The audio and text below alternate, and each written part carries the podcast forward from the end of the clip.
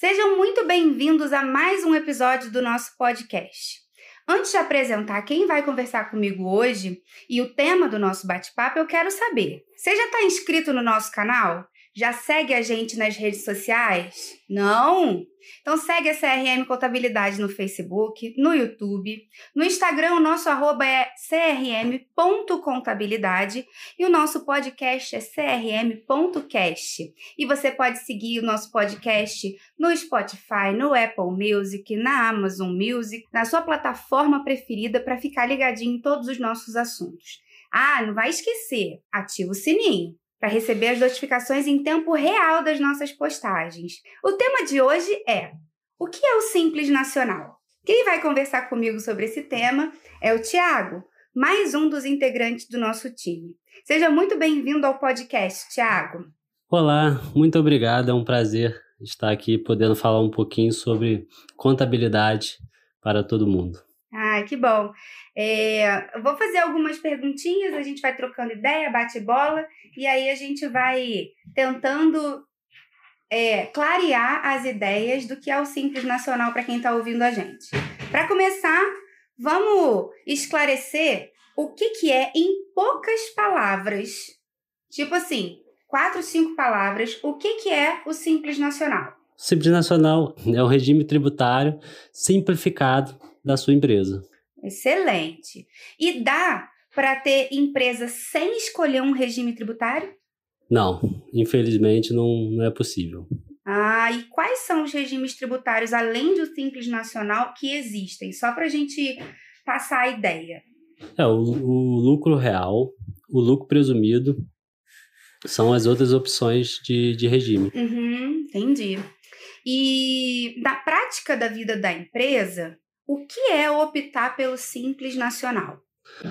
Optar pelo Simples Nacional é você ter uma contabilidade mais simplificada em um país que é, é um, tem um, uma legislação muito complexa e você não iniciar nesse, nesse regime pode dificultar muito a vida da sua empresa nesse início. Os, os demais regimes é, são bem mais complexos e e demandam estruturas mais difíceis de se organizar. Então, optar pelo Simples Nacional é essencial para o andamento da empresa, no seu início, até o contador realizar um planejamento tributário e ver que, que o outro regime pode ser vantajoso mais para frente. Uhum é, já dá para uma empresa, se ela tiver um planejamento tributário antes, ela já entrar em outro regime sem precisar passar pelo Simples Nacional? Ou sempre tem que ser essa ordem? Simples Nacional e aí depois vai avançando nos regimes tributários?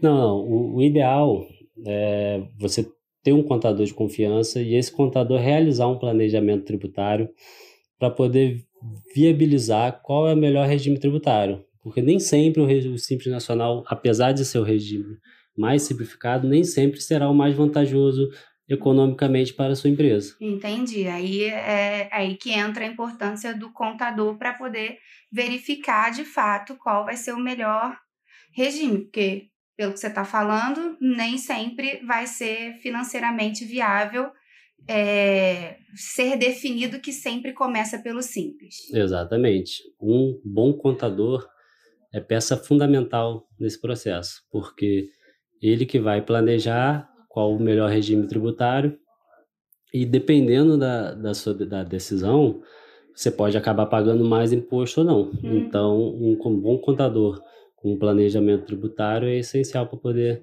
sua empresa é, andar a passos largos para o sucesso. Ah, excelente. E aí, já que a gente está falando assim, né, de, de planejamento e tudo, para ver qual empresa se encaixa, qual empresa não se encaixa, qualquer empresa pode fazer a opção pelo Simples? Não, infelizmente não. É, a, o Simples Nacional ele tem que atender alguns requisitos. Por exemplo, ter o faturamento de no máximo 4 milhões e 800 no ano anterior Outros requisitos são algumas atividades elas não são permitidas, por exemplo, distribuidor atacadista de cigarros não é, não é permitido. Tem algumas outras atividades, por exemplo, distribuidor atacadista de, de bebidas frias.